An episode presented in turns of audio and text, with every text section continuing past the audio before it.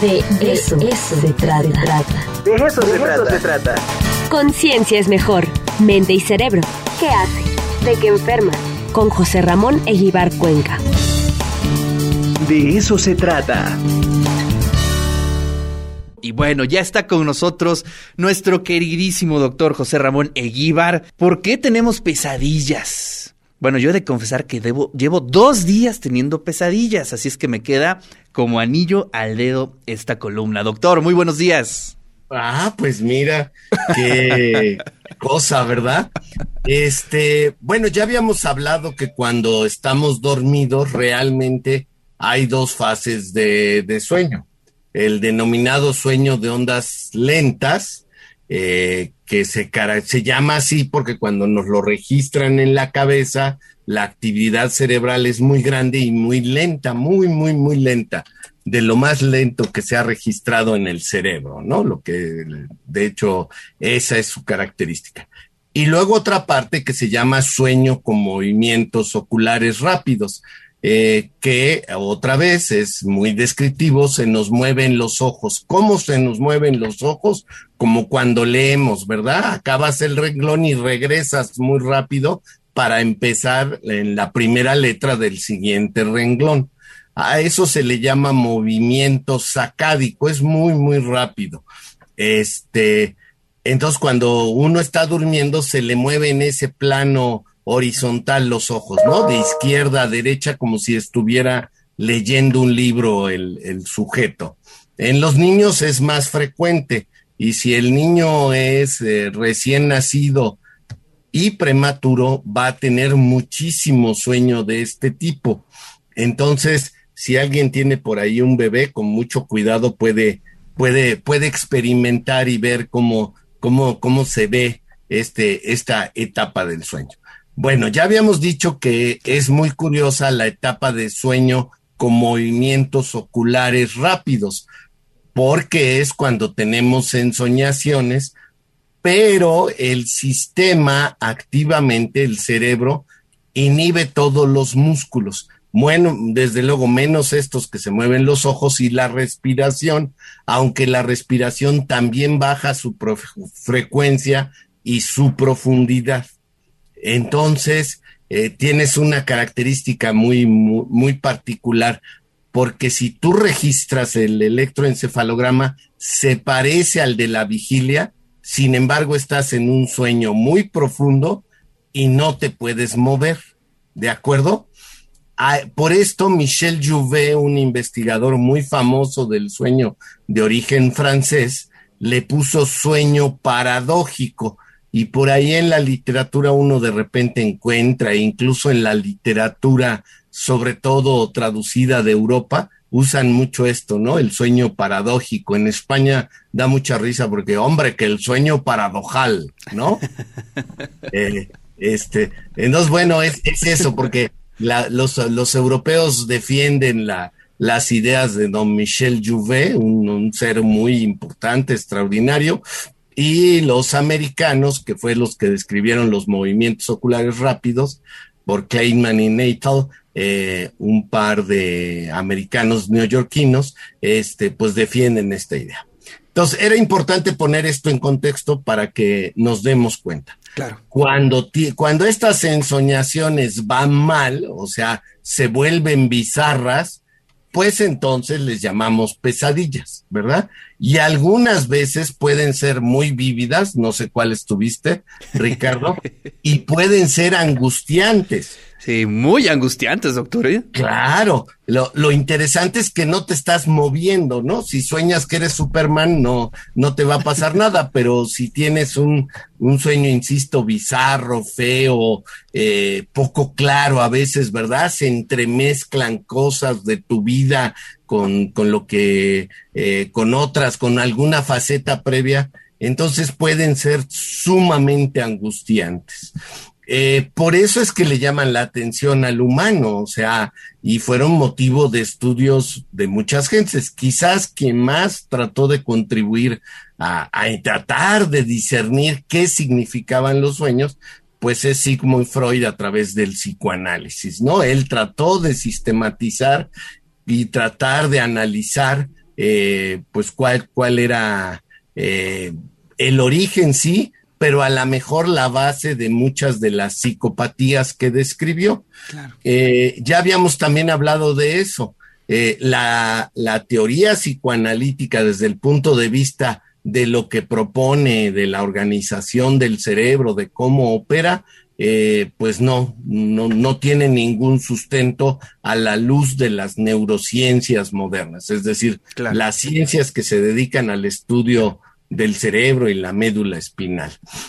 Sin embargo, la terapia psicoanalítica pues puede, puede ser de utilidad, ¿no? Este es, es un caso curioso porque muchas otras han recibido mucho soporte con la investigación actual, muchas otras este, ramas eh, psicoterapéuticas sí han recibido apoyo de las neurociencias.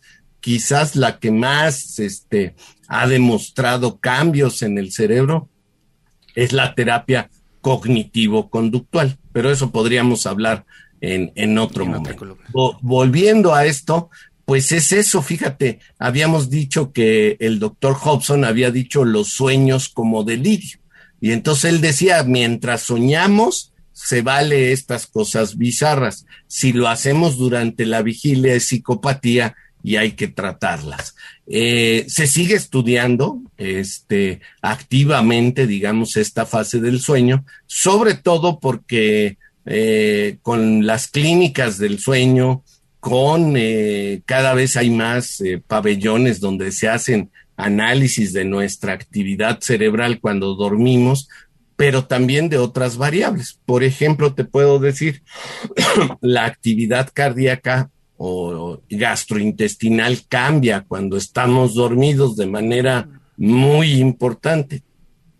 Y es un factor que puede generar o puede contribuir a generar pesadillas. Si tú tuviste una suena opípara, este, pues puede, digamos, vas a estar con sangre que tiene que ir a los intestinos y entonces compite por esta necesidad del cerebro. Ya habíamos dicho que cuando más energía consume nuestro cerebro es cuando estamos en esta etapa, en la del sueño con movimientos oculares rápidos, ¿no? ¿Te acuerdas? Hace ocho días dijimos que servía para muchas cosas, para limpiar el cerebro, eh, para fijar la memoria, para tener el descanso, que era la única fase en la cual formábamos proteínas y no destruíamos este, cosas, que es pues parte del proceso de, de la vida. No nos damos cuenta, pero cada día eh, el vivir es una lucha, ¿no? Contra el desorden.